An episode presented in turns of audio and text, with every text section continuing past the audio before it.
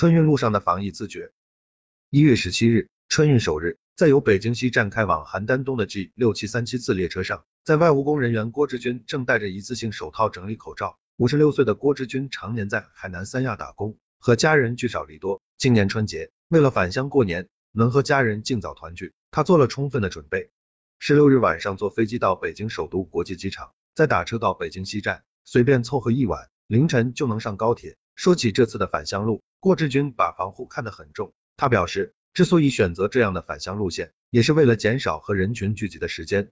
为了做好防护，在出发前。郭志军还特意买了一包一次性手套，走一路带一路，感觉闷热了，就找个没人的地方摘下来透透气。说起自己的防护措施，郭志军说，防疫人人有责，如果每个人都能防护到位，疫情也会早日结束。